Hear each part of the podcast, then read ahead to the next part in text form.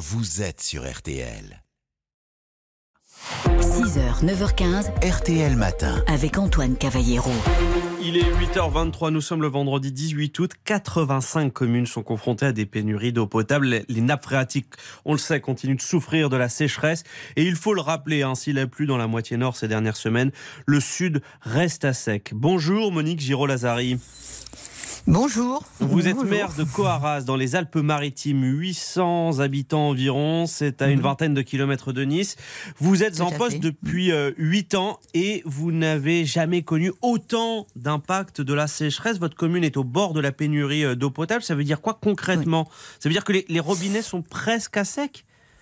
Alors, euh, l'eau coule toujours au robinet euh, de mes concitoyens, mais jusqu'à quand c'est Voilà. le problème Jusqu'à quand c'est le problème Parce que euh, nous avons nos- notre ressource principale qui est une euh, qui s'appelle le Peuil et qui est euh, complètement à sec.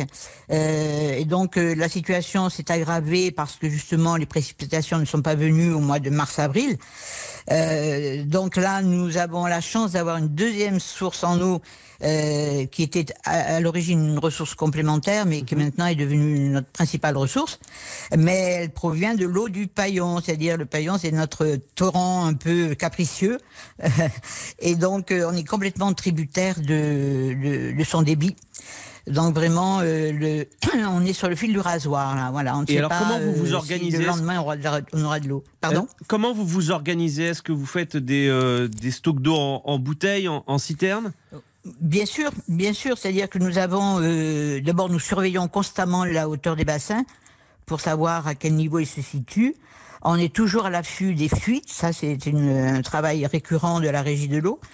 Et puis, dans l'urgence, on a bien entendu un stock de, euh, de bouteilles d'eau.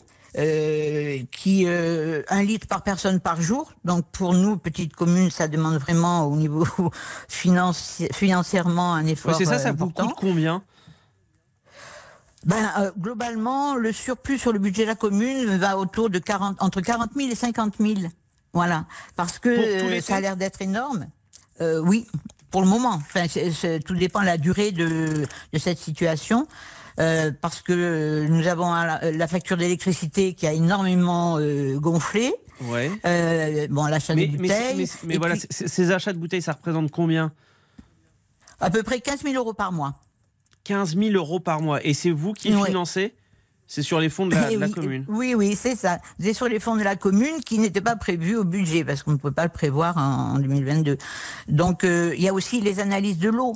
Euh, on est obligé de faire au moins trois fois par mois euh, une analyse d'eau qui coûte. Et les laboratoires ne font pas de cadeaux. hein.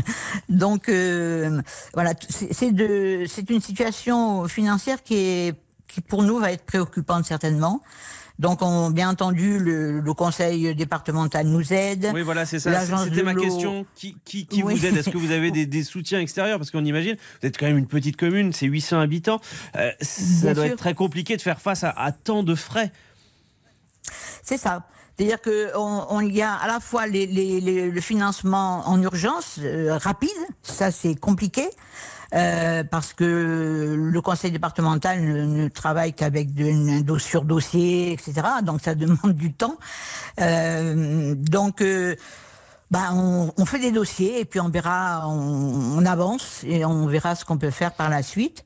Il y a aussi l'agence de l'eau, mais l'agence de l'eau, elle est euh, comment dire, elle, elle travaille avec des appels à projets et nous, petites communes, on rentre pas facilement dans leur appel à projets, ce qui fait que on a beaucoup de difficultés à avoir de, des Hmm. Oui, vous voulez dire que les fonds sont souvent réservés aux, aux grandes villes euh, qui ont, Oui, qui ont plus de moyens, qui oui. sont mieux Souvent, représentées tout à fait, Et- tout à fait. Ouais.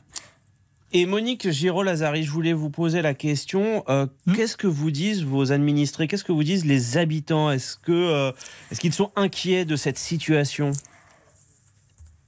Pas franchement.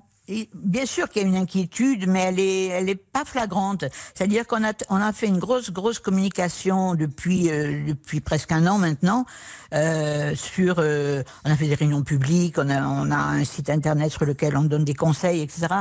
Donc ils sont, ils sont compréhensifs en tout cas. Mais ils n'ont pas Et- peur de ne plus avoir d'eau au robinet, peur de.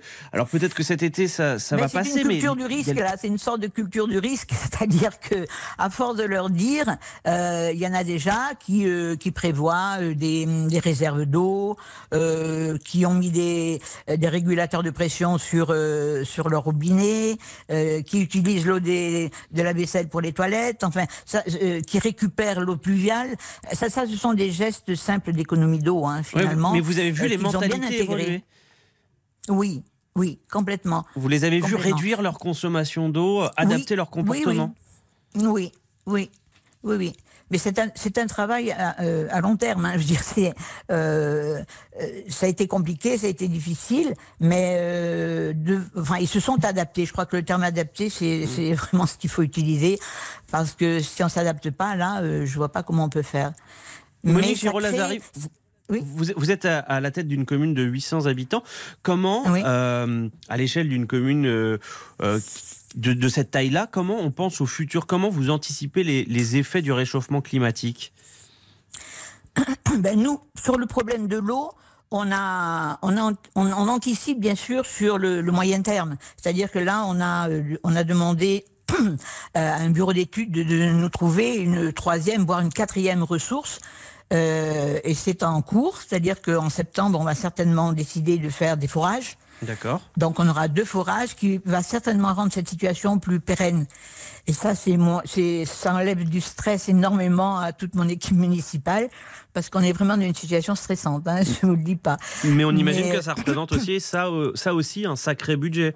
À combien Ah bah, sont évidemment. chiffrés les projets? Évidemment, parce qu'il faudrait, il nous faudrait en gros un million pour pouvoir euh, résoudre tout de suite la situation et la rendre plus pérenne. Voilà. Oui, tout de Euh, même, oui. bon, J'imagine que vous euh, n'avez pas cette somme. C'est ça.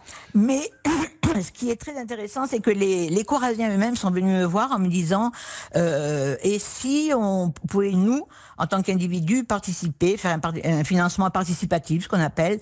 Et j'ai trouvé cette idée. Enfin, j'y avais déjà pensé, mais j'osais pas la proposer. Et je trouve que du moment que ça vient des, des citoyens, ça peut être très intéressant. Et on va y réfléchir. Eh ben oui, parce que ce, ce combat contre, euh, contre le manque d'eau, contre la raréfaction de l'eau, Oui. euh, se pose pour Oui. votre euh, commune. On l'a bien compris ce matin. Merci beaucoup, Monique euh, Giraud-Lazari. Je vous en prie. Merci d'avoir été avec nous ce matin. Je rappelle, vous êtes la maire hein, de Coaraz, c'est dans les Alpes-Maritimes.